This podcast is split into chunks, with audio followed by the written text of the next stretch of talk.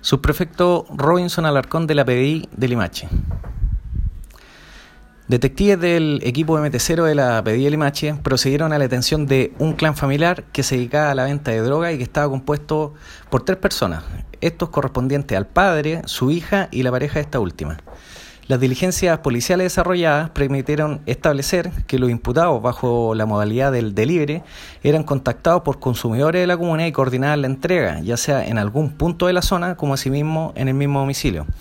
Todos los antecedentes recopilados durante la investigación fueron canalizados con el Ministerio Público, solicitando el fiscal a cargo una orden de entrada y registro de, su, de sus domicilios, lugar donde en definitiva se incautó 101 gramos de clorhidrato de cocaína, 39 gramos de canalizativa y dinero en efectivo producto de las ventas.